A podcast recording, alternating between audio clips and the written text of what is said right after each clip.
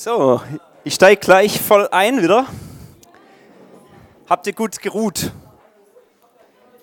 Seid ihr fit, um mehr noch zu bekommen? Oder reicht das Ganze schon? Man muss ja schon verdauen auch, ne? Ich möchte noch kurz ein Bild zeigen aus meiner Zeit als Lehrer, wobei das nicht meine Klasse war, das ist jetzt eine Kollegin sozusagen.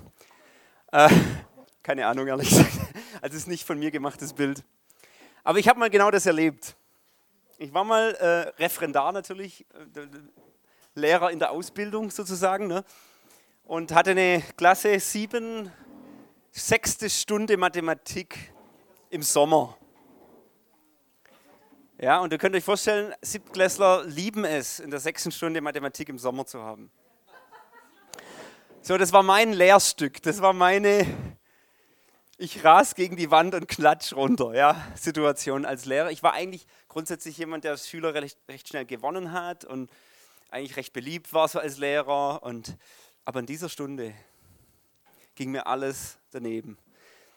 Und ich habe mich hinterher gefragt, was war eigentlich das Problem? Also was passiert war, ist, ich habe weder meinen Stoff durchgekriegt, noch irgendwie haben sie was gelernt. Die haben die ganze Zeit gequasselt. Einzelne haben was weiß ich was gemacht. Ja? Ein bisschen wie hier. Ähm, die Mädels, siebte Klasse, haben angefangen mit mir zu flirten. Äh, Jungs haben was weiß ich was. Also es war richtig, du weißt, was machst du als junger Lehrer, wenn, okay, ich war völlig, ich war völlig überfordert. Und so in der Reflexion hat der ähm, der Referendars-Mentor in dem Fall, hat gesagt, wir müssen über die Stunde noch reden. Ich sage, ah, ich weiß schon, ja, ich will lieber nicht mehr darüber reden. doch, doch, wir müssen schon noch darüber reden. So. Und im Prinzip war alles falsch. Aber der Knackpunkt ist, Johannes, also wo ich selber dann auch erkannt habe, du hast diesen einen Fehler gemacht, du hast das Heft aus der Hand gegeben. Kommt schon, Amen, genau. Gibt es Lehrer hier? Okay. Wenn du das Zepter der Autorität aus der Hand gibst in deinem Leben, in irgendeinem Bereich, kannst du davon ausgehen, dass jemand anderes nimmt, der es nicht nehmen sollte. Hier, wenn du in einer Klasse, warum nehme ich das Beispiel? Nicht nur, weil ich Lehrer war, sondern weil jeder von euch schon mal in der Schule war. Und ihr alle kennt es. Hattet ihr mal einen Lehrer, der es nicht geschafft hat, die Klasse zu leiten? Deswegen mache ich dieses Beispiel. Und also ich hatte einen Englischlehrer zum Beispiel, der hat mir wirklich leid getan. Der war wirklich überfordert. Ich habe auch gedacht, der war ein super Wissenschaftler, der konnte jede einzelne, also ein Englischlehrer, jedes einzelne Wort in fünf verschiedenen Sprachen vorne hinschreiben, nur hat es der siebten Klasse, damals achten Klasse, nicht wirklich viel gebracht. Und die haben den, die sind auf seiner Nase rumgetanzt. Der hat immer, wenn der gesagt hat, sei jetzt ruhig oder so, hat das kein Mensch interessiert. ja? Und der wusste nicht, welche Autorität er hat. Und er hat es nicht repräsentiert. Und deswegen haben die Schüler das ausgenutzt. Wer in der Klasse übernimmt die Leitung, wenn es der Lehrer nicht hat? Der Kasper. Oder der Vaterlose, der Macht ausspielen will. Also du hast richtige Machtstrukturen in Klassen. Das musst du mal, da musst du mal mit Schülern reden, offen, wer der Chef ist. Leute, das ist eine Herrschaftsfrage. Das ganze Christsein ist eine Herrschaftsfrage. Jesus ist der Herr. Wenn ich Christ werde, dann ist es nicht nur, dass ich ein Übergabegebet spreche, sondern ich komme unter die Herrschaft des Königs. Vorher bin ich unter der Herrschaft der Finsternis. Und deswegen, weißt du, da kamen Jugendliche zu mir, ich habe mal eine Freizeit gemacht, sagen, nachts habe ich Heimsuchungen von dämonischen Sachen. Das ist unglaublich. Ich weiß nicht, kannst du mir da vielleicht helfen? Also die ganze Woche rebellisch drin gesessen. Ich habe keinen Bock auf die Predigten. Aber so dann in der stillen Stunde, hey, ich will eigentlich, eigentlich habe ich Angst. Und äh, das, wenn, du mit, wenn du da mit Leuten redest, die kennen die Finsternis, weil sie davon heimgesucht werden. Die denken halt, sie sind verrückt. Gell? Der hat gesagt, der, bei dem war es so, dass er sich immer das Gefühl hat, er fällt in die Hölle runter oder er fällt irgendwie in die Tiefe. Und ich habe gesagt, unter welcher Herrschaft stehst du? Ja? Und wir haben dann über Jesus geredet. Wenn du, wenn du Christ wirst, kommst du unter eine neue Herrschaft. Ein Herrschaftswechsel findet statt. Und wenn du Autorität bekommst in einem Bereich deines Lebens, ist es eine Herrschaftsfrage. Und diesen Zepter, den Gott dir gibt, den darfst du nicht aus der Hand geben, weil sonst übernehmen es Dämonen. Kennt ihr das Beispiel von Jesus? Er hat gesagt, ich kann jetzt hier die Dämonen austreiben, die durchwandern wüste Städten. Und wenn das Haus nicht gefüllt ist, kommen sie zurück und bringen ihre Freunde noch mit. Hä? Dämonen suchen sich dort einen Ort, wo sie sich austoben können. Und es gibt in unserem Leben vielleicht nicht unbedingt Dämonen, aber vielleicht gibt es Süchte, wo der Feind sich austobt. Ja? Wo ich sage, okay, da habe ich ein Vakuum hinterlassen, ich übernehme nicht Verantwortung für mich, sondern lass es einfach gehen. Ich lasse mich gehen. Schwuppsiwupps hast du eine Gewohnheit, die vielleicht irgendwann zu einer Sucht wird, in deinem Leben drin. Und du kannst nicht warten, bis irgendjemand dich befreit, sondern du hast die Autorität, aufzustehen und Maßnahmen zu ergreifen, Hilfe zu holen, zu beten, whatever. Ja? Und oh, du hast aber auch effektiv die Autorität, das rauszuwerfen. Ich habe hier noch ein schönes Bild. Ähm, das habe ich hier, gell? das sind die, das Vakuum, ja? und das wird dann gefüllt, oder? Das sind jetzt einfach Dinge, die nicht reingehören in mein Leben. Und du musst mal in dein Leben durchgucken, was gehört nicht rein.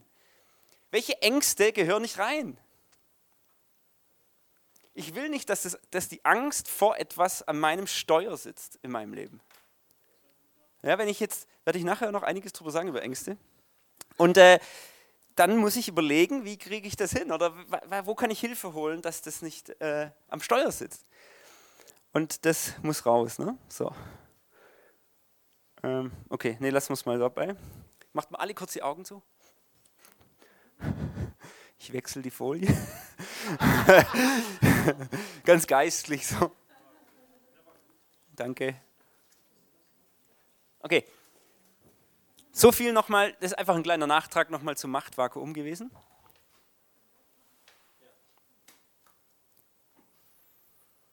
Okay.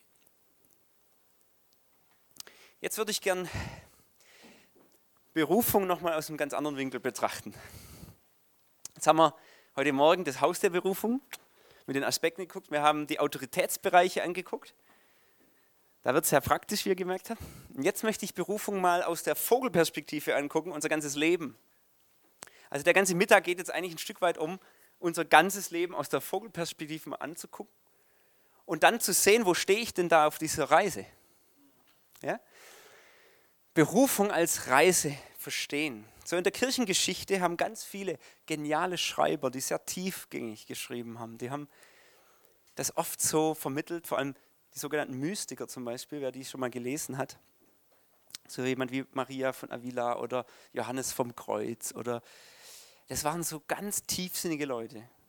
Die haben das Leben betrachtet, reflektiert und haben ähm, gute, gute Bücher geschrieben und haben viel über Berufung geschrieben ja, haben Gott viel gesucht und sind da zu großen Weisheiten gekommen, die uns heute sehr helfen können.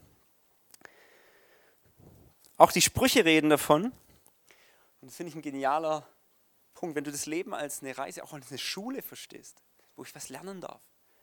Wer aus der Schule läuft, gerät in Armut und Schande. Wer aber auf Zurechtweisungen achtet, kommt zu Ehren. Das Problem ist oft, dass wir uns nicht gern formen lassen. Also ich bin kein nicht der Überzeugung, dass Christian immer happy und clappy und alles immer gut läuft und wenn du im Glauben bist, dann läuft alles immer spitze. Nein, du wirst Verluste erleben. Du wirst Verletzungen erleben. Du wirst Krisen erleben. Manche Krankheiten werden geheilt, aber es ist eben nicht immer so. Und wer das sagt, der lügt, weil es ist einfach nicht so. Ich kann ich kann auf dem Sterbebett liegen und immer noch bekennen, dass ich gesund bin, aber ich sterbe halt an der Krankheit. Und es gibt diese Dinge, wo das Reich Gottes noch nicht voll durch ist, wo noch die Riesen im Land stehen, wo Verletzungen passieren. Wenn, wenn der Himmel kommt auf Erden, wird Jesus alle unsere Tränen abwischen und es wird kein Leid mehr geben. Aber so, das sind wir noch nicht. Also gibt es Leid.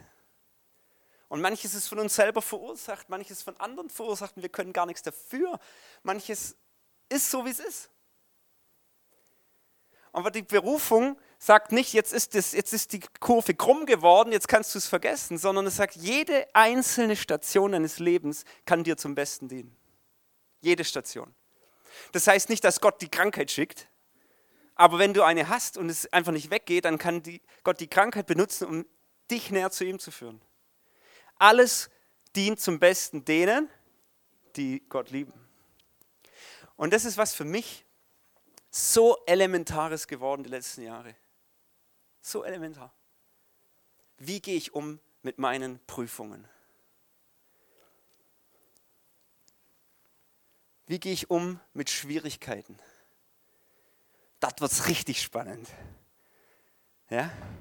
So in der Lobpreis-Session vorne kann viel gesagt werden, ist klasse. Aber dort, wo es richtig weh tut, wie ist mein Glaube da auch noch? Und oft ist er da nicht mehr stark. Und ich brauche die Hilfe Gottes, aber dann wird er geprüft wie durch Feuer und hinterher kommt was Geläutertes raus. Guck mal, das hier ist der David, verpixelt, aber es ist David. Was war das für eine Szene? Kennt ihr die? Jawohl, Bibel. Genau, das da vorne. Saul, der liegt da und schläft und David war ja praktisch verfolgt. Hey, wenn du die Bibel anguckst, dann sind es keine Karriereleitern, die hochgehen. Der David war Hirte. Ja, 14 Jahre Bibelschule, sage ich immer. Ja, er war erst König der Schafe. Er war immer schon König. Er wurde schon gesalbt zum König am Anfang, aber er war noch nicht König. Aber in seinem Herzen, Gott hat ihn ausgebildet. Sein Land ist eines Tages Israel zu regieren als König, als gottesfürchtiger, guter König, als leidenschaftlicher Anbeter. Aber er war schon König der Schafe, dann war er Königsbarde, dann war er königlicher Soldat, königlicher Feldherr, König der Diebe. Also nicht steil hoch die Karriere leider, sondern erstmal Zusammenbruch. Saul verfolgt ihn, verletzt ihn. Ja? Sein eigener Pastor sticht ihm sozusagen das Messer in den Rücken oder wirft den Speer nach ihm. Und er hat eigentlich gar nichts gemacht. Ja? Er war einfach nur Gunst, hatte nur Gunst ja? vor Gott. Und äh, Saul hat ihn deswegen gehasst. Und dann König von Juda erst und dann König von Israel. Das waren 14 Jahre Zeit. Gott nimmt sich Zeit für die Schleifung des Diamanten. Gott nimmt sich Zeit für dein Leben, weil du ihm wichtig bist. Er hätte David von heute auf morgen zum König salben können mit 16. Aber du glaubst doch, dass er nicht, für, nicht ein Jahr überlebt hätte als König, weil sein Herz noch nicht königlich war. Und was hat sein Herz königlich gemacht? Die Prüfungen seines Lebens. Das hier. Das hat sein Herz gefestigt, wo er gesagt hat, ich lege meine Hand nicht an den Gesalbten, wo er den gesegnet hat, der ihn verfolgt, wo er seinen Feind geliebt hat. Das hat ihn zu einem König gemacht in seinem Herzen, der Gott repräsentiert. Und es gab genügend Prüfungen. Einmal wollten sie ihn steinigen, den Kerl. Ja? Die Diebe, die 600, 400, 600, ja? die Seelsorgefälle, sage ich immer so vertriebene Leute, Diebe, und die hat er angeführt ja, in der Wüste. Und dann eines Tages wird sein Dorf niedergebrannt oder wo, wo sie gewohnt haben. Und die haben alle Habe geklaut und die Kinder und die Frauen gekidnappt. Und David steht da und wird fast gesteinigt und die wollen ihn umbringen. Du bist schuld. Und wieder eine Prüfung. Was macht David? Was machst du in den dunkelsten Stunden? David aber stärkte sich im Herrn, seinem Gott. Ich habe Krisen gehabt in meinem Leben schon als Jugendlicher, junger Erwachsener, wo mein ganzes Team zerbrochen ist, wo Streit war. Wir hatten eine Jugendbewegung gegründet. Alles war so gut. Drei Wochen vor meiner Hochzeit gibt es Krise im Team. Krass, oder? Mein, die, die Worship-Band an meiner Hochzeit hasst mich. Alles, meine besten Freunde, ein Zerwürfnis unter uns, nicht mehr lösbar. Unsere Bewegung vor dem Abgrund, kurz vorm Aufhören. Wir waren alle durch die Winde, wir waren jugendlich, wir waren auch noch nicht so reif. Was machen wir jetzt? Tief verletzt untereinander. Diese Zeit, das war für mich damals, ich wusste immer mehr meinen Vornamen. Also ich war so durch den Wind als Leiter dieser Sache. Ich habe damals, ich habe nichts anderes machen können, als ich war so emotional fertig, so mit Anfang 20, äh, dass ich nichts anderes konnte, um diese Gefühle überhaupt irgendwie zu ertragen, daheim mit der Gitarre hinsitzen ja, und Gott irgendwelche Lieder mit leichter, besänfteter Stimme zu singen, so Halleluja, du bist immer noch Herr. Ja. Die Herrlichkeit des Herrn bleibe ewig. Das, das, da werden Anbeter geboren in solchen Momenten. Und dann nach einer halben Stunde habe ich gespürt, Gottes Gegenwart und Friede kommt. er hat es schon in der Hand. Nach zwei, drei Stunden fühle ich mich wieder schlecht, gehe ich wieder ins Zimmer, wieder anbeten und das mehrfach am Tag, über mehrere Tage in Wochen. Gott hat es zum Glück am Ende gewendet vor der Hochzeit noch und es war eine glorreiche, schöne Hochzeit. Die Band ist gekommen und wir haben uns irgendwie versöhnt, aber auch getrennt, also zum Teil, und sind im Guten irgendwo dann auseinandergegangen. Aber trotzdem, weißt, solche Phasen, ich könnte jetzt hoch und runter überlegen, warum ist das passiert als Anfang 20-Jähriger. Aber da komme ich zu keinem Schluss. Es ist passiert. Uneinheit ist nicht gut. Ja? Wir sind Menschen. In dem Fall der Teil der Menschlichkeit, der noch nicht geheiligt ist. Es ist passiert. Und jetzt ist die Frage aber, was mache ich mit der Prüfung? Werde ich bitter oder werde ich besser? Werde ich abhängiger von Gott, wie David es getan hat, oder werde ich zu einem der andere ständig verurteilt, der alles nur noch blöd findet und der jeden Menschen nur noch verurteilt, der über die Linse kommt, das sind die bitteren Menschen. Diese Anbetung, ihr Lieben, war für mich der Schlüssel oder für Gott auch ein Schlüssel zu sagen, Johannes, irgendwann habe ich hab kurz später eine Begegnung mit Gott gehabt und er hat mich kurz darauf in einen ganz anderen Dienst berufen, wo dann deutschlandweit war, wo ich predigen durfte im deutschlandweiten Raum. Und wo Gott gesagt hat, ich habe dich jetzt hier weitergesetzt, die Prüfung war aber die schwierige Phase. Es war nicht, weil du so toll alles gemacht hast, sondern es war, weil du mir treu warst, auch in dem Zeitpunkt, wo du es nicht gefühlt hast. Und du hast dich erwiesen als ein Anbeter. Jetzt würde ich sagen, naja gut, es war in aller Schwachheit. Also ich habe da die Prüfung bestimmt nicht mit eins bestanden. Da war vier gewinnt. Aber Leute, und so gab es noch andere Krisen, vielleicht sogar krassere Krisen, längere Krisen in meinem Leben, auch im Dienst jüngst erst. Und die entscheidende Frage ist, bleibe ich ein Anbeter Gottes? Bin ich in der dunkelsten Nacht, in der tiefsten, um Mitternacht, ja, haben sie gesungen im Gefängnis, Paulus und Silas. Lobe den Herrn und so weiter. Ne? In der tiefsten Mitternacht. Und das haben sie nicht gemacht, wo sie gepredigt haben, alles geklappt hat, die Kranken geheilt wurden, sondern im Gefängnis. Und dann sind die Gefängnismauern aufgegangen. Wie gehe ich um mit meinen Prüfungen? Das ist die Frage. Auf meinem Weg. Denn Gott möchte dich schleifen zu einem, also ein bisschen Rotdiamant. Du bist schon ein Diamant, du bist Kind Gottes. Gott möchte dich schleifen zu einem richtigen Diamanten, der strahlt und ihn repräsentiert. Und dann bin ich zum Teil schon auch einfach auf den Punkt gekommen, auch das Volk Israel musste das ja lernen letztendlich. Ne? Das hier ist übrigens tatsächlich äh, das verheißene Land, ja, das habe ich gemacht, das Foto in dem Fall, von den Golanhöhen runter auf den See Genezareth. Und das ist halt so cool, finde ich, das Bild, weil äh, hier auf dieser äh, Ebene noch ist noch alles so karg und dann kommt es halt richtig in dieses Fruchtbare. Und manchmal ist es so, dass das, wo Gott dich reinführen will, genau noch das Gegenteil ist oder wo du jetzt noch bist, genau das Gegenteil von dem, wo du rein sollst. Also du bist praktisch in der Wildnis, in der Wüste noch. Sachen sind schwierig. Und das ist genau das Gegenteil von dem, was Gott verheißen hat. Jetzt frage ich mich, warum macht Gott das? Warum hat er das Volk Israel durch eine Wüste geführt? Er wollte sie in dieser Wüste zu Söhnen und Töchtern machen in ihrem Herzen. Aber sie haben sich widerspenstig dagegen gesträubt. Und dann haben sie eine Endlosschleife gedreht in der Wüste.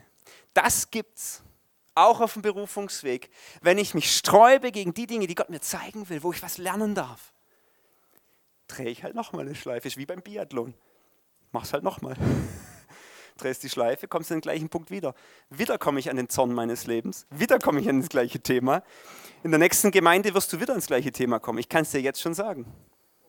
Also wäre es doch besser, wir machen die Prüfung gleich beim ersten Mal. Würden wir Zeit sparen und auch viel nerven. Aber so war das mit dem Volk Israel. Die haben widerspenstig widerstanden. Das steht wirklich so in der Bibel. Widerspenstig haben rumgeeiert, das ist jetzt per Definition Wikipedia, rumeiern heißt einen Eiertanz aufführen, sich immer rauswinden. Also so nach dem Motto, eigentlich bist du betroffen, eigentlich müsste jetzt was kommen und du windest dich doch wieder raus wie ein Aal. Das ist rumeiern. So, das Volk Israel hat rumgeeiert, ja, und haben gemurrt gegen Mose und das Manna, immer das blöde Manna, ja, und rumgemurrt an Gott, warum er sie so führt. Und hey, Gott, das steht in der Bibel, sagt, ich habe euch das Manna gegeben, dass ihr erkennt, dass ihr von mir lebt, dass ich das Brot bin. Das war nicht die Bestimmung, dass ihr das Leben lang von diesem Zeug da lebt, sondern das war eine Phase, damit du erkennst, dass du nachher nicht stolz bist. Wo steht denn das? Das steht in Römer, nee, Entschuldigung, in 5. Mose 8, das müsst ihr mal mit mir aufschlagen. Genau diese Passage. Hey, dass ihr das Herz Gottes versteht. Und sie haben es nicht verstanden, die Israeliten damals. Deswegen sind sie in der Wüste umgekommen. Und die nächste Generation erst hat das verheißene Land eingenommen. Du kannst dein verheißenes Land verpassen. Hartes Brot, aber es ist so. Ähm, 5. Mose 8, so erkenne nun in deinem Herzen, dass der Herr dein Gott dich gezüchtigt hat. Also das hört sich so krass an. Was heißt, heißt das jetzt Kinderschlagen oder was? Nee, gezüchtigt heißt erzogen. Liebevoll, aber klar erzogen. Wie ein Mann seinen Sohn züchtigt. Also das ist der Vers 5 und beobachte die Gebote des Herrn, deines Gottes, dass du in seinen Wegen wandelst und ihn fürchtest. Denn der Herr, dein Gott, führt dich in ein gutes Land, ein Land, darin Wasserbäche, Quellen und Seen sind, die auf den Bergen und den Tälern entspringen, Weinstöcke und so weiter. Darum, Vers 10, wenn du gegessen hast und satt geworden bist, sollst du den Herrn, deinen Gott, loben für das gute Land, das er dir gegeben hat. Hüte dich, dass du den Herrn deines Gottes nicht vergessest. Vers 14, dein Herz ist alsdann, sich alsdann nicht erhebe und du vergessest des Herrn. Deshalb hat er es gemacht. Dass wir hinterher, wenn wir Erfolge haben, wenn Sachen super laufen, wenn du einen super gesalbten Heilungsdienst hast, du nicht nachher denkst, das bist du. Wenn der David auf dem Thron sitzt, dass er nicht denkt, dass er da sitzt wegen sich selber. Deswegen musst du lernen, abhängig zu sein. Stolz ist das Schlimmste, was uns passieren kann im Leben. Das Allerschlimmste. Das war Satans Sünde. Der dachte, er ist es. Der dachte, das steht ihm zu. Und deswegen ist er gefallen. Und das hier, was wir lernen, ist, Gott führt uns auf den Weg, dass wir von ihm abhängen, dass wir mit ihm zusammen sind, dass wir ihm die Ehre geben.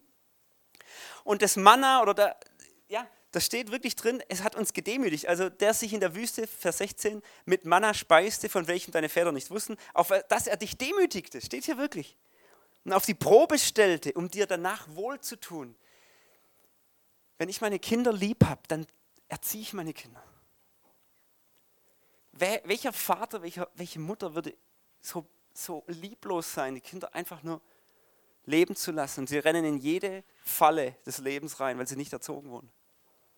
Und Gott liebt uns von ganzem Herzen. Ich habe eine Phase lang mich dagegen gesträubt. Ich habe gesagt, warum geht es nicht weiter? Warum bin ich hier in der Sackgasse? Warum komme ich nicht voran in meinen Gaben? Was ist hier los? Ich habe ja vorhin schon gesagt, da war viel Widerspenstigkeit und ich fand mich ja so toll. Und andere müssen das lernen, aber ich weiß es ja schon. Aber das war auch für mich wichtig, dass du nicht nachher sagst, Johannes, in deinem Herzen, Vers 17, meine eigene Kraft und meine fleißigen Hände haben mir diesen Reichtum verschafft, sondern du sollst den Herrn, deinen Gott, gedenken, denn er ist es, der dir Kraft gibt, solchen Reichtum zu erwärmen. Ich glaube, das war, es ist die größte Versuchung von Erfolg, das wir haben können im Leben, ob es im Job oder im geistlichen Dienst oder wo auch immer wenn wir Gaben einsetzen, ist, dass wir stolz werden und am Ende denken, das ist unsere Kraft. Und deshalb haben wir Erziehung. Gott führt uns einen Weg, einen wunderbaren, manchmal steinigen Weg voran. Rick Joyner wieder mal, den mag ich wohl offensichtlich sehr, ein paar Bücher von dem gelesen. Der hat da viel drüber geschrieben, über Berufung. Deswegen heute ein paar Zitate von ihm. Vergeude nicht deine Prüfungen. Vermeide die Endlosschleife, das kommt von ihm.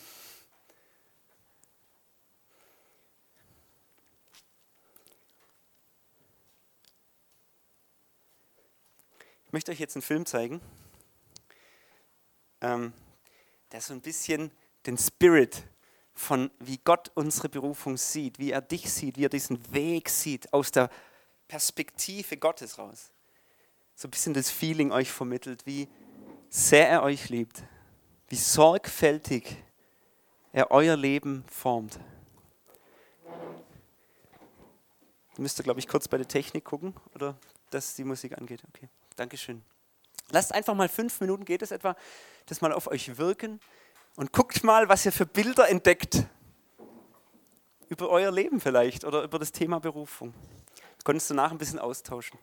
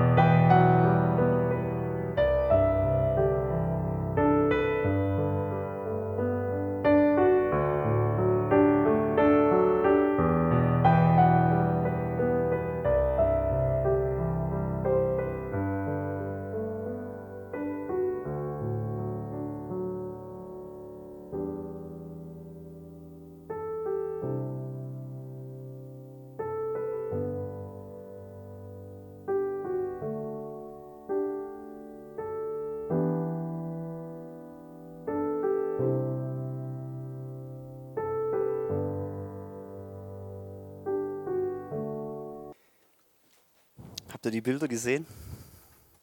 Ich liebe diese Filme. letzten paar Jahren, ähm, zwei Jahre vor allem, als ich so wirklich schwierige Umstände waren da.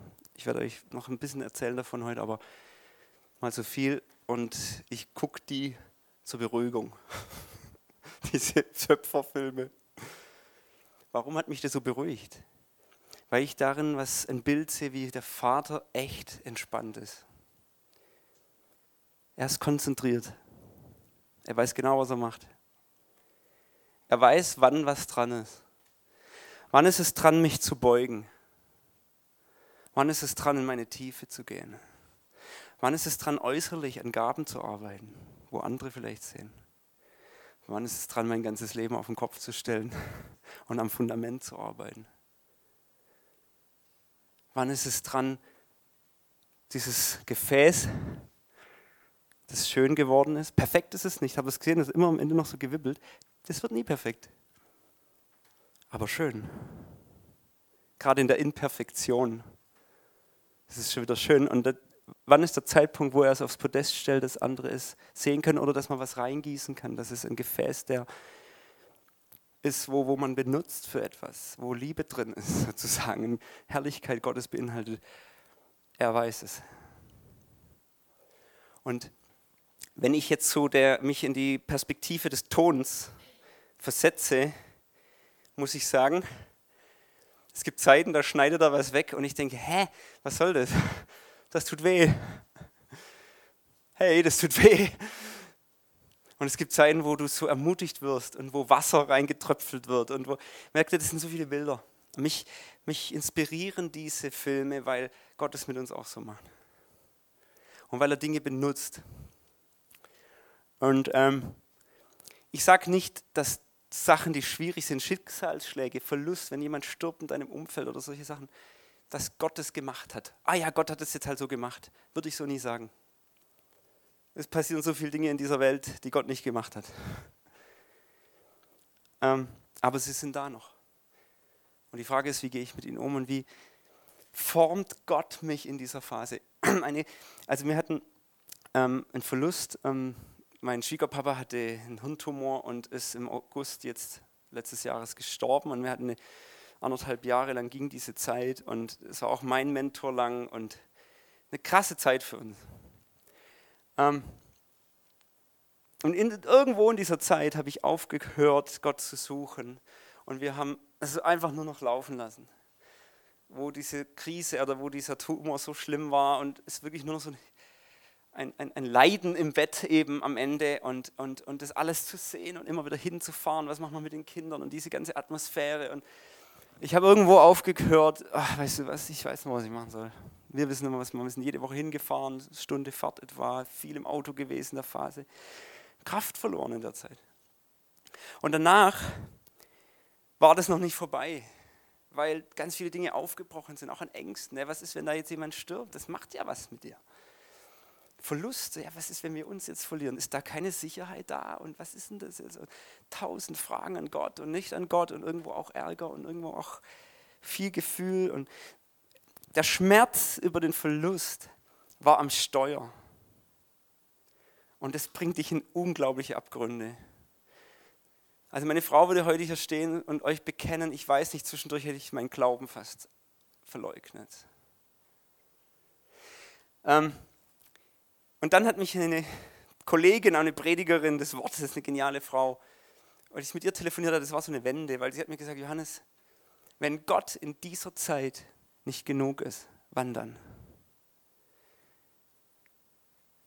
Überlass dich nicht diesem Schmerz. So was die Richtung. Trauer, ja, Trauern ist wichtig, die Seele braucht es, aber nie ohne Gott. Du kannst ohne Gott trauern und du wirst in Verzweiflung geraten. Dann sitzt die Trauer am Steuer und sie geht irgendwo hin. Oder du hast immer noch Gott am Steuer und du trauerst trotzdem mit ihm den Schmerz vor ihm. Anbetung, immer noch Gott anbeten drüber. Sagen, ja, das war so schlimm. Aber du heilst uns. Du bist immer noch Gott. Wenn die Nacht am dunkelsten ist, dann zu rufen und zu beten und zu jammern vor ihm. Das ist gut.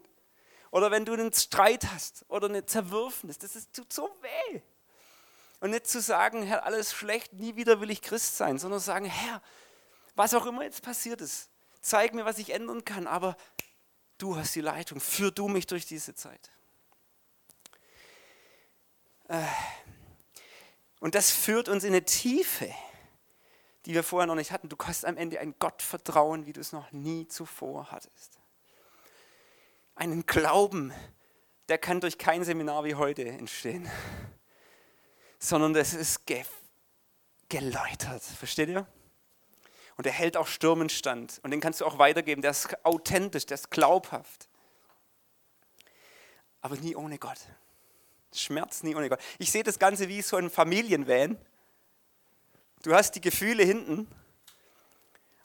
Ja, die sind wie, auf den, die sind wie Kinder. Und die, du lässt die Kinder nicht an Steuer. Aber es ist eine wichtige Fracht. Du schmeißt sie nicht in den Kofferraum.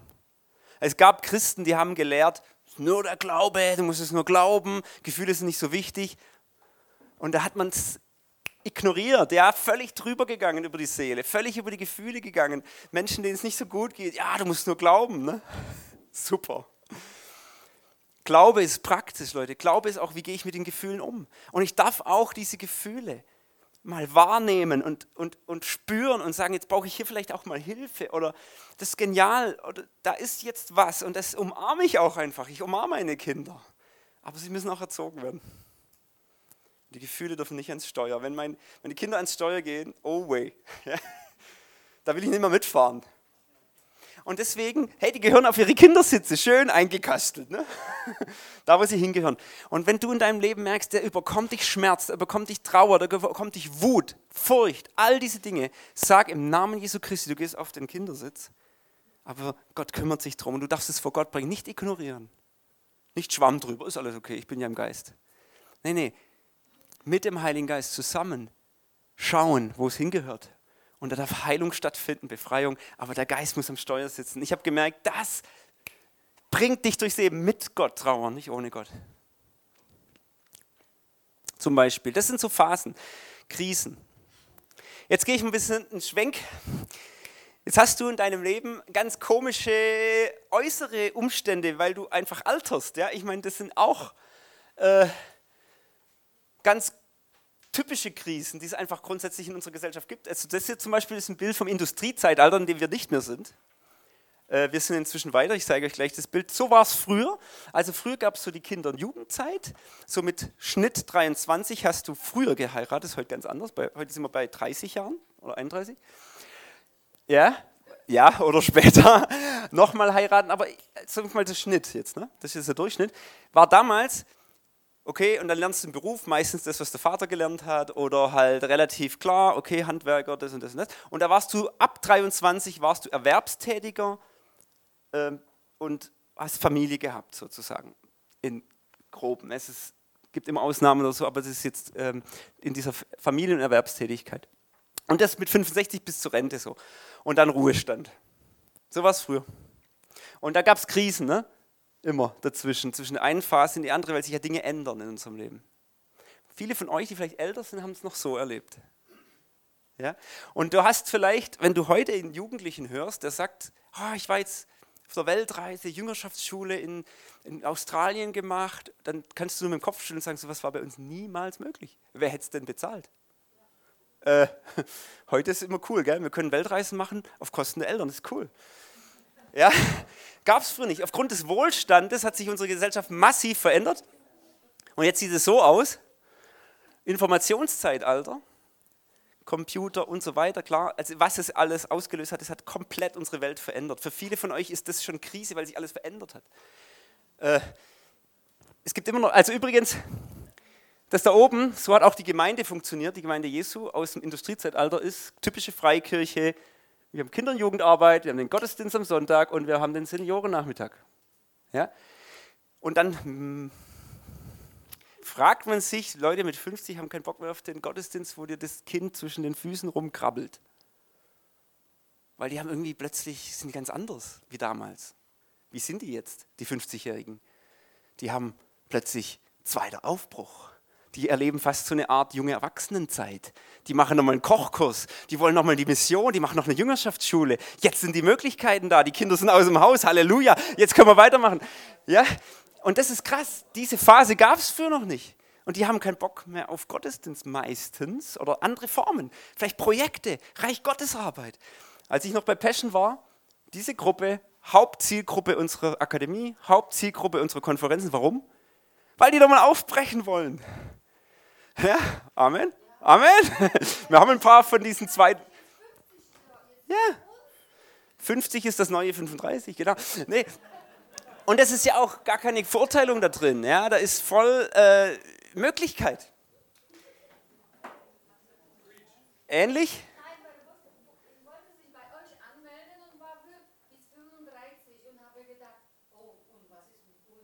Ich habe doch die Akademie gehabt, ich habe dich eingeladen. Aber das ist gut, dass du sagst, weil das ist die eine Gruppe, ich habe ja junge Leiterseminare gemacht, junge Erwachsene auch Zielgruppe. Warum? Die haben auch noch Zeit. Die haben noch keinen Beruf, noch keine Familie. Die heutige Generation Y will nicht sich entscheiden, die will sich nicht festlegen. Das sind so viele Optionen, du willst sie nicht festlegen. Vielleicht das, vielleicht auch das, vielleicht gehe ich in eine Mission, vielleicht werde ich auch Starprediger, vielleicht werde ich doch Sänger. Ich muss mir das noch überlegen.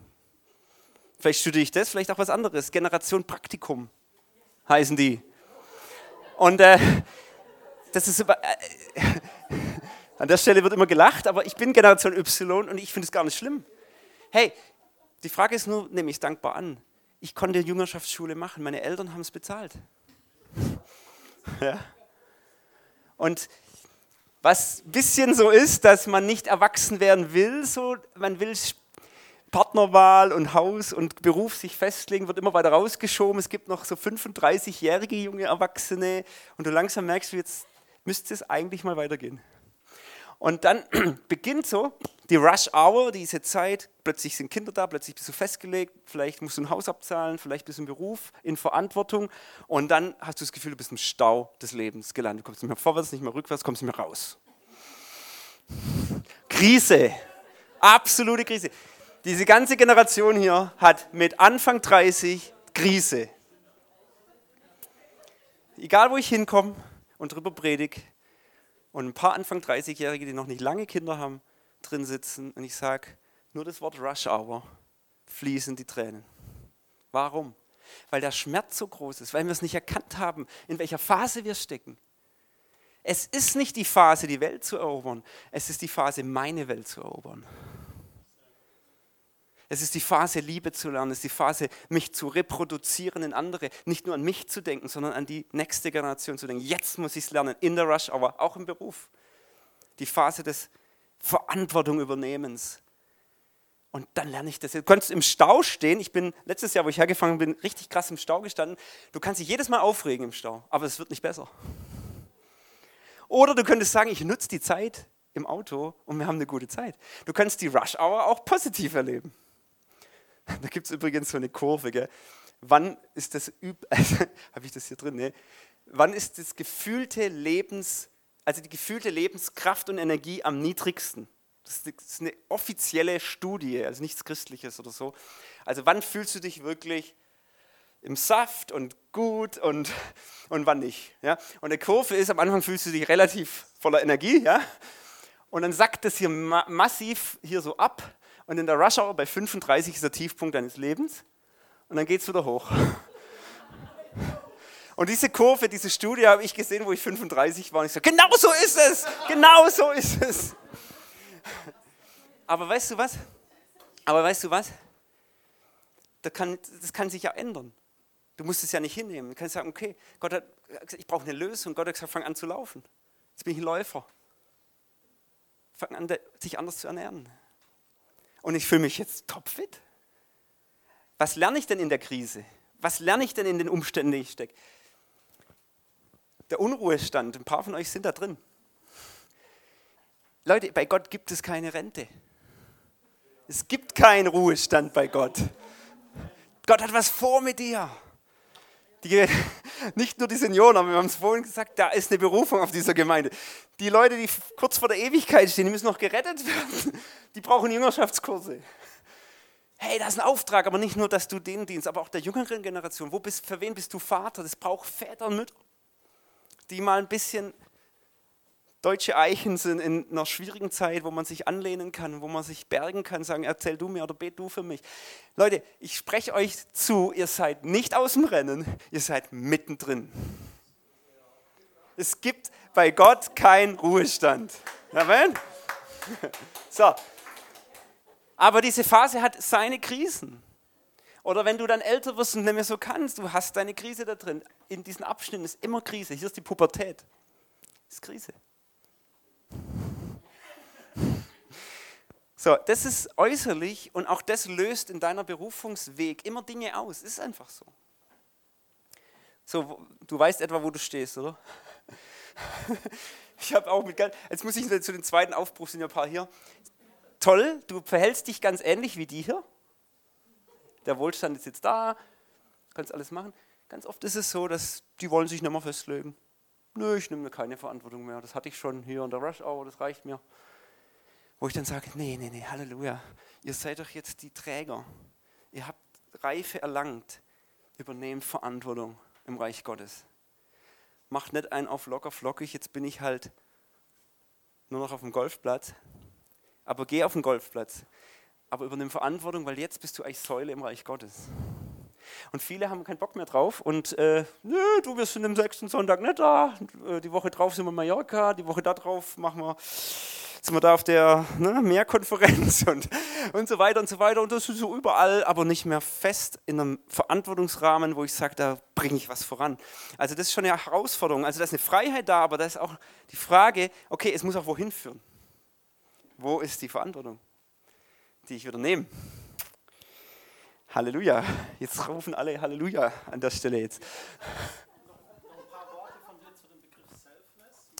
Ja, Selfness heißt wirklich wieder, ich darf mal auf mich achten. Also das ist ein Begriff aus der Soziologie. Also man nennt die Phase Selfness, weil es schon ein bisschen wieder mehr, so es darf sich wieder um mich drehen. So, ich habe jetzt die Kinder großgezogen oder hatte diesen Beruf so viel. Viele haben auch jetzt nicht in der christlichen Welt natürlich, beginnen hier wirklich nochmal eine zweite Familie, weil die alte zerbrochen ist heiraten nochmal, dritter Partner, dritte Lebensabschnitt. Also so ist die Gesellschaft inzwischen. Und so, ich muss jetzt mal auf mich achten, das ist Rosamunde Pilcher Sonntagabends oder Kathi Forte, ja, die Frau mit 50, die sich von ihrem furchtbaren Mann trennt, der absoluter Waschlappen ist. Ein ZDF sind Männer immer Waschlappen. Ja. Das sind, keine, das sind keine Helden oder so, das sind absolute Waschlappen. Und am Ende des Films, also bei Rosamunde geht es noch, meine Mutter hat es immer geguckt, ich habe halt mitgeguckt. Aber es ist eigentlich in jedem Film das Gleiche. Frau Mitte 50 oder Anfang 50 erkennt nochmal, dass sie doch noch attraktiv ist und dass sie doch nochmal einen ganz anderen Mann haben könnte. Und, und diesen blöden Waschlappen kickt sie fort und hat eine neue Beziehung. So, das ist Selfness. Und dann kommen Sätze wie, ich muss auch mal auf mich achten. Ne? Ja, ich muss mich auch mal wahrnehmen. Ich habe jahrelang habe ich das für dich getan, aber jetzt. Und ich sage, weißt du, da ist ja auch was Wahres dran. Es gibt Ehen, die so sind. Und da kann eine Ehe auch einen zweiten Aufbruch kriegen. Ich glaube, im Rahmen Gottes gibt es eine Erweckung in der Phase in der Ehe. Ja. Also in jeder Hinsicht. Und aber in der Welt ist es halt oft nicht so. Dann werden die Ehen geschieden oder werden, so, wir haben keinen Bock mehr auf den ganzen Schrott und ich lasse das alles hinter mir und jetzt geht's los und Weltreise und endlich auch ich mal. Und es ist ja natürlich auch so, dass diese Phase eben Menschen sind, die eben das noch so erlebt haben und die nie eine junge Erwachsenenphase hatten, wo sie in die Welt gehen durften. Auch in der Gemeindewelt nicht. Also sie haben eben nie eine Jüngerschaftsschule besucht. Sie haben eben nie mal rausschnuppern dürfen. Weißt du, ich war mit Anfang 20 in einem Dienst in Deutschland mit meiner Frau zusammen, bevor wir Kinder hatten, haben wir, den Krank äh, haben, wir den, haben wir gedient, haben wir für Leute gebetet, prophetisch gedient und so weiter, für die Kranken gebetet. Haben wir alles schon miteinander erlebt. Das ist schon ein Schatz. Das haben andere in dem Alter nie. Nie. Die waren halt in irgendeiner Gemeinde, wo sie sonntags die Kinderstunde machen durften. Oder Kuchen backen oder so. Also, ja, ja, aber für die Person, der Pastor muss.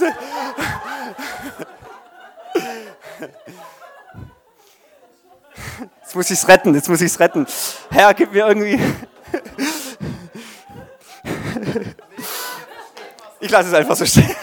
Wir gehen mal weiter, hier so eine nächste Folie jetzt. Ja. Nein, was ich eigentlich damit sagen will, mit diesem Bild auch. Du gehst durch Dinge, die auch natürlich dazugehören. Und du musst damit umgehen, du darfst es auch in dem Sinn umarmen, es ist auch irgendwo normal halt. Aber es gibt Krisen da drin. Und du darfst, ich, ich sage euch jetzt gar nicht die Lösungen. Ich sage euch, sucht Gott darüber, wie ihr mit dieser Phase leben könnt. Was darin der Schatz ist. Was darin die göttliche Offenbarung ist für euch. Früher hat man immer von der Midlife Crisis geredet, die ja sozusagen hier oder irgendwo da der Mitte eben stattfindet, so ich kann immer so und diese, wer bin ich eigentlich und, und so weiter. Und es gibt ja viele, haben das noch. Und was, was machst du denn dann in der Midlife Crisis? Überkommt die dich oder siehst du die Chancen in dieser Phase? Unsere Generation hat inzwischen die Third Life Crisis. ja? weil wir ja jetzt ganz anders leben. Die junge Generation, junge erwachsene Generation gibt es erst seit 20, 30 Jahren. Also meine Generation ist die erste wirklich, die das überhaupt erlebt. Und welche Krise haben wir? Die Third Life heißt das dritte Leben, eben in die Rush Hour. Das erwischt uns eiskalt, weil unsere Optionen weg sind. Dieses Festgelegte.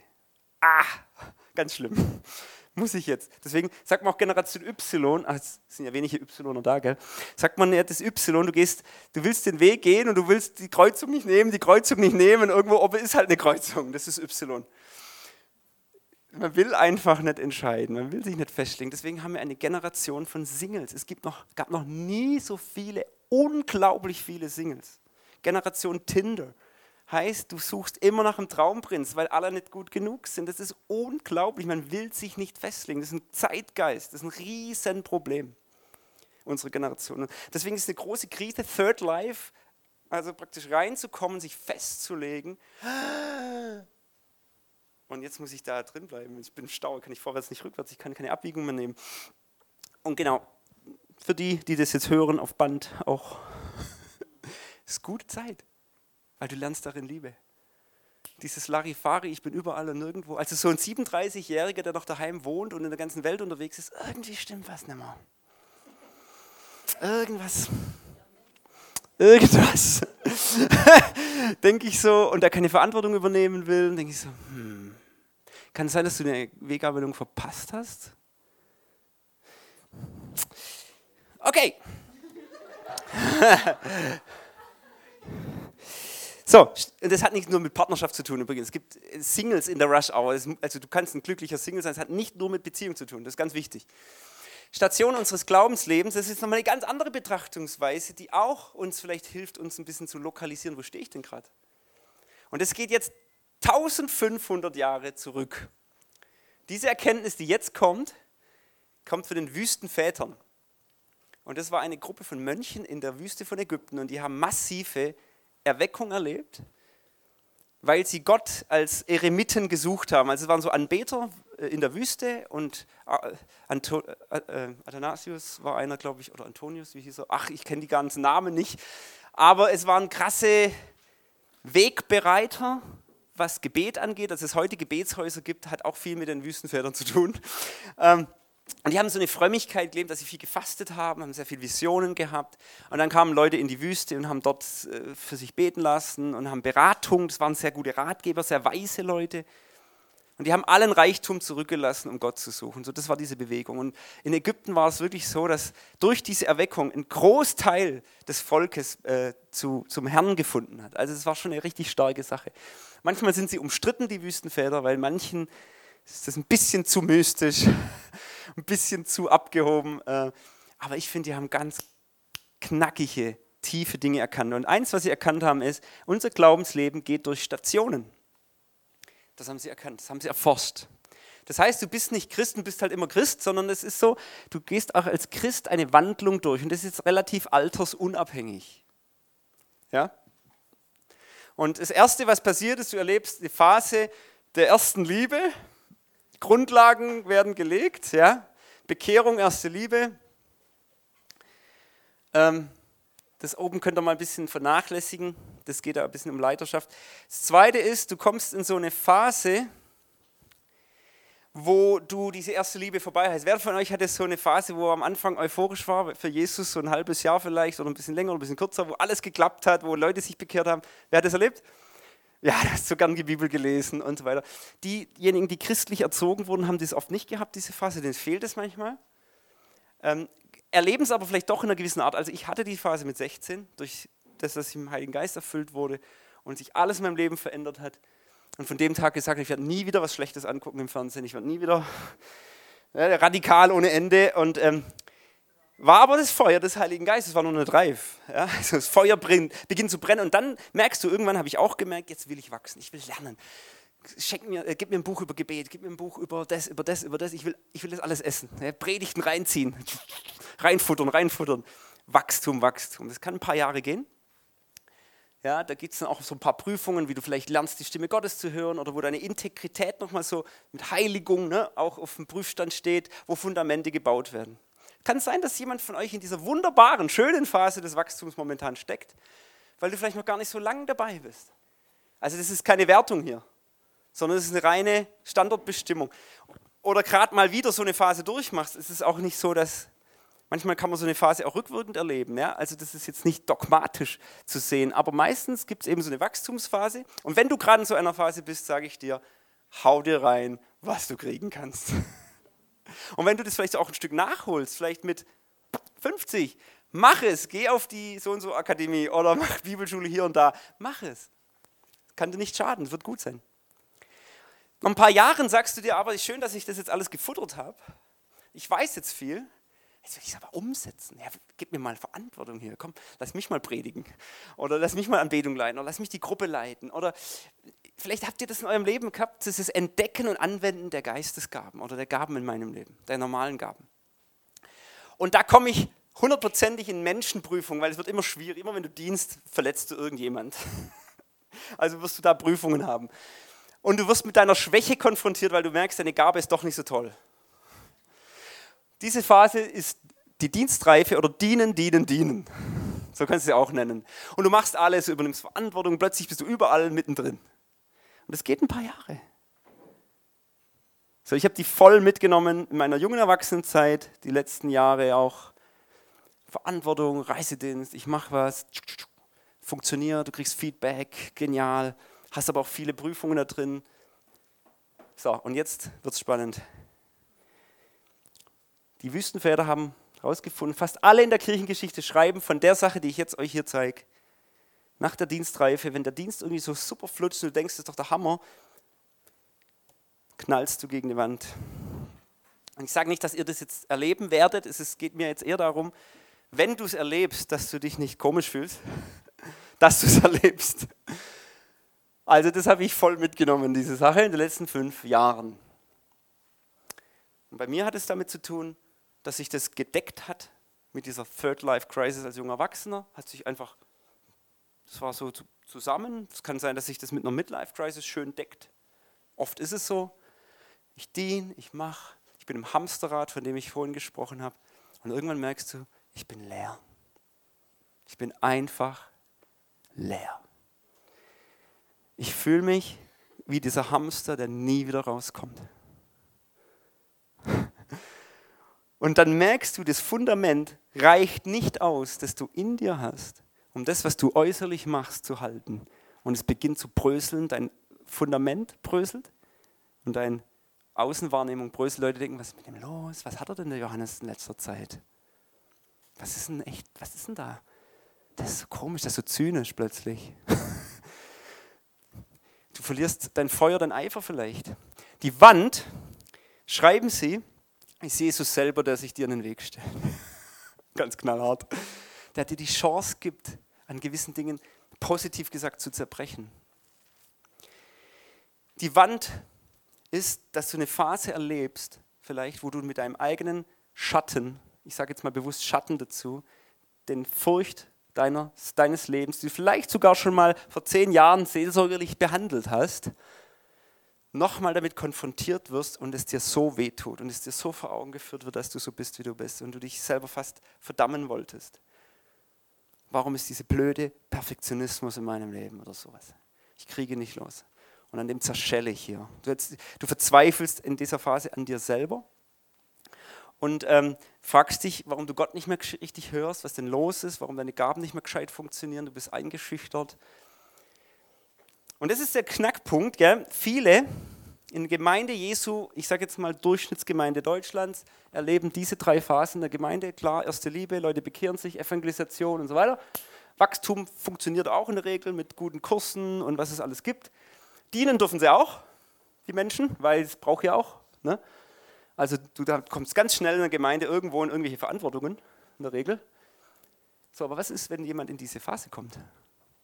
Und er plötzlich in der letzten Reihe sitzt und dann nicht mehr, nicht mehr so fruchtbar ist, nichts mehr bringt,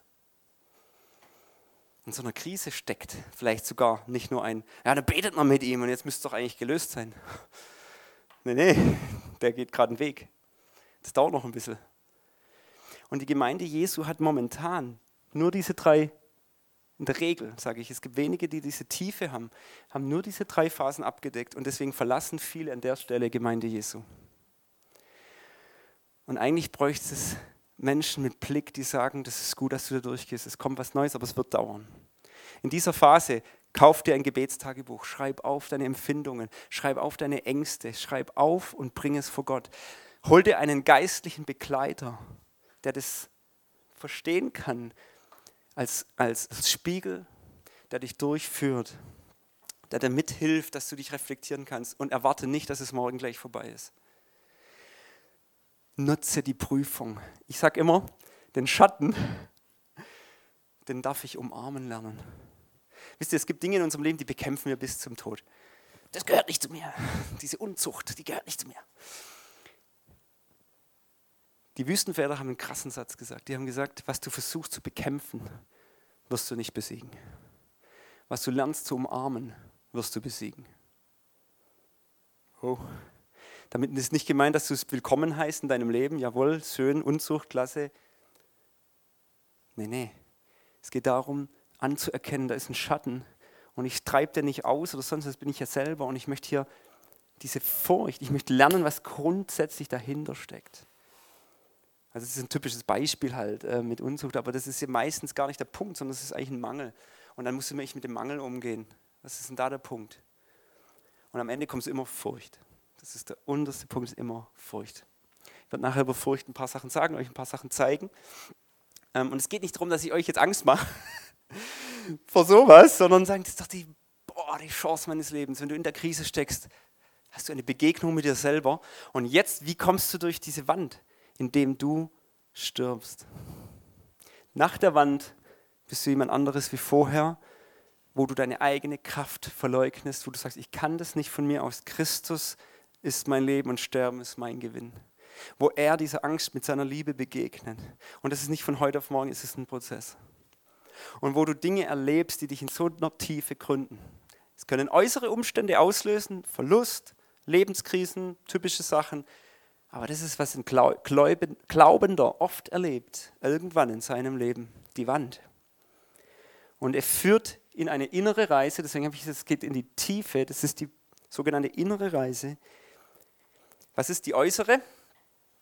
Hier bin ich so öffentliche Person, ich diene, ich mache viel. Hier geht es um Lebensreife, hier geht es um Fundament, hier geht es um, dass ich lerne aus, zu dienen aus dem Sein heraus, weil ich es bin und nicht, weil ich es muss. Steht da ein Unterschied? Ich habe oft gepredigt, weil ich mich profilieren muss, weil ich ja einen Sinn für mich brauche. Hier, ich bin es einfach. Ja, das lerne ich da. Ich lerne Gehorsam in schwierigen Situationen. Ich lerne die tiefste Abhängigkeitsprüfung zu meinem Herrn. Die Lebensreife ist elementar. Vielleicht hast du das schon hinter dir, so eine Lebensreife. Vielleicht wusstest du gar nicht, dass du sowas hast auch die Älteren unter euch, ich schätze mal, dass ihr weiter seid als ich. Davon, eigentlich müsstet ihr hier stehen davon berichten, aber ich bin halt ein Lehrer, deswegen darf ich es jetzt machen. Aber so, ich bin in dieser Phase, Lebensreife, und äh, inzwischen äh, habe ich kapiert, ist es nicht so gut rumzueiern, sondern alles, was diese Phase mir gibt, zu genießen, diese tiefe innere. Weißt du, wir haben eine viel schönere Ehe jetzt. Oh, die war vorher toll. Ich war glücklich verheiratet. Aber jetzt kennen wir uns noch viel besser. Meine Frau ist auch in der Phase. Wie praktisch. Was für, viel tiefer. Was für eine Ehrlichkeit plötzlich. Das ist eine ganz andere Sache. Ja? Es macht viel mehr Spaß. Und am Anfang habe ich mich dagegen gesträubt. Ich bin doch schon weiter. Ich habe doch schon die Reife. Nee, nee, nee. Johannes, da darfst du ganz schön durch. Und diese innere Reise, ich, ich genieße sie so. Ich genieße sie so. Und irgendwann kommt der Zeitpunkt der Konvergenz, so wird es genannt. Konvergenz heißt, zwei Dinge werden zusammengeführt. Was wird zusammengeführt? Mein Fundament, das ich gebaut, das Gott gebaut hat, wo ich mich selbst verloren habe, wo ich Liebe gelernt habe, wo ich nicht mehr ich bin, sondern Christus lebt in mir. Und die Gaben, die ich ja trotzdem habe, die kommen wieder zusammen. Also Charakter und Gabe zu einer wunderbaren Schlagkraft. Manche sagen, dass in der zweiten Lebenshälfte der eigentliche Frucht die eigentliche Frucht im Glauben entsteht. Und die erste Lebenshilfe eigentlich nur zur Vorbereitung dient.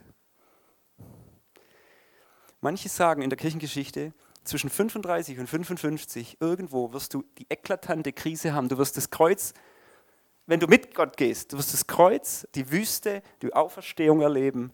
Und du wirst in eine Phase kommen der Konvergenz, die deine Gabe und dein Charakter decken sich. Das Sein und das Tun deckt sich. Und das sind Menschen, das siehst du denen an. Ich habe äh, Freunde, so ein Ehepaar, die sind um die 60, die sind definitiv in einer konvergenten Phase. Und jeder sagt von ihnen, das sind Hirten. Keiner würde sagen, die haben die hirtliche Gabe. Das sind Hirten von ihrem ganzen Sein. Die sind Liebe. So, wenn die zu uns kommen zum Ehegespräch, ja, sowas brauchen wir auch, dann brauchen die nichts sagen. Im Prinzip sagen die nie was. Wir sitzen da und streiten und du aber und ich und dann sitzen sie da und lieben uns einfach und am Ende des Gesprächs liegen wir uns in den Armen und Gottes Gegenwart ist da und Heilung ist da. Weil sie es einfach sind, die tragen das auf sich. Die müssen nicht einen Fünf-Punkte-Kurs machen, können sie auch machen. Kein Problem, können sie einen Fünf-Punkte-Kurs machen, aber sie sind es halt trotzdem. Das sind Hirten. Es gibt wenig konvergente Menschen im Leib Jesu. Wo ist der Unterschied? Die hier müssen nichts mehr beweisen.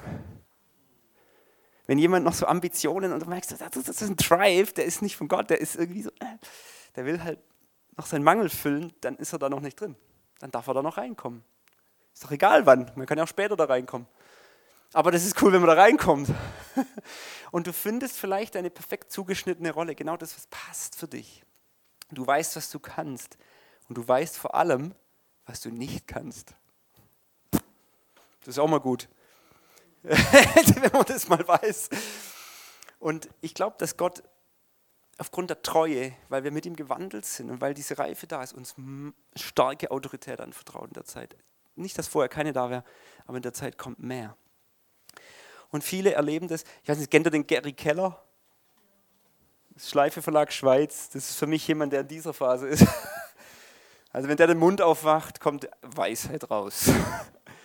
Und äh, ey, der muss das niemand mehr beweisen. Einfach, er ist ein Vater. Und ähm, ich denke, in seiner konvergenten Phase, er hat einen tollen Dienst gegründet, so in den 90er Jahren. Und der ist inzwischen sehr alt und er hat Einfluss auf die nächste Generation, er ist ein großes Vorbild, er hat einen Nachklang, er hat ein Erbe, das er hinterlässt. Das ist sein Wichtiges. Und manche sagen, das ist, da kommt es in die wirkliche Liebe nochmal, in diese man ist bekannt für seinen Charakter und nicht für das, was man tut. Also Gary Keller macht aktuell gar keine großen Dienste mehr, aber ist sehr bekannt. Für was ist er bekannt? Für das, wer er ist. Ich würde sagen, jemand wie Bill Johnson, vielleicht kennt ihr den, würde ich sagen, der ist massiv in seiner konvergenten Phase und so langsam gibt er ab an die nächste Generation, der ist auch so Mitte 60 und ich habe so das Gefühl, wenn der irgendwo eingeladen wird, dann wird er nur noch eingeladen, weil er ist, wer er ist und nicht, weil er irgendwas leitet. Der leitet es ja gar nicht mehr wirklich jetzt. Und er kommt in diese Weisheitsphase, zumindest, ich will das nicht beurteilen, aber so mein Empfinden nach denke ich, wow, was der sagt, wenn der den Mund aufmacht, kann ich jedes Mal Stopp drücken und dann fünf Minuten drüber nachdenken über den letzten Satz. Zurückspulen, nochmal. Gibt es viele von denen? Ja, es gibt mehr als man denkt. Auch viele ganz Unbekannte. Bill Heibels, gut, den weiß ich jetzt recht wenig, aber könnte ich mir sehr gut vorstellen, ja. Aber ich glaube auch, das sind nicht die, unbedingt immer die Bekannten, das sind die, die oft einfach da sind, die man auch manchmal übersieht. Und lass sie mal reden. ja? Geh mal zu ihnen und frag sie mal, wie war das denn bei euch? Und dieses Konzept ist keine Karriereleiter. Es kann auch sein, dass wir zurückgeworfen werden und eine Endlosschleife drehen. Also zum Beispiel hier sagen, ich habe keinen Bock an die tiefen Dinge meines Lebens gehen. Dann fangst du irgendwann mit der ersten Liebephase an, wirst wieder Wachstum erleben, wirst wieder Dienst erleben, bis du wieder an die Wand knallst. Also es, es ist nicht so, dass wir das alles durchgehen. Aber was du sagen kannst, ist, in der Bibel sind ganz viele ähm, durchgegangen. Jetzt habe ich hier leider das nicht drin. Also zum Beispiel Josef ist da durchgegangen. Ja? Am Anfang ne, beim Papa noch so der Liebling, erste Liebe, so Euphorie, dann viel Wachstum erlebt im Hause Potiphas als Verwalter. Also bei Josef immer Verwalter. Ja, das war ein Verwalter. Seine Dienstreife bei Potiphar erlebt, bis er an die Wand geklatscht ist, Gefängnis. Ne? Im Gefängnis tiefe Reife erlebt und dann kam er in die Position, wo er kommen musste, Konvergenz. Später hat er nicht so weise gehandelt, aber das blende ich jetzt hier mal aus. Ähm, und so haben andere David und so weiter. Kannst du ähnlich, es ist nicht immer ein Blueprint für jedes Leben, aber du kannst dir Sachen rausziehen, wo du sagst, da könnte ich was davon nehmen. Ja? Manche sagen auch, das ist die äh, Wertegang eines Leiters. Die meisten Leiter gehen solche Dinge durch. Okay. Was aber wichtig ist, ist die tiefsten Täler, durch die mich Gottes Gnade trägt, prägen meinen Glauben letztlich am meisten. Und ich möchte euch jetzt eine kleine Praxisaufgabe geben. Ja?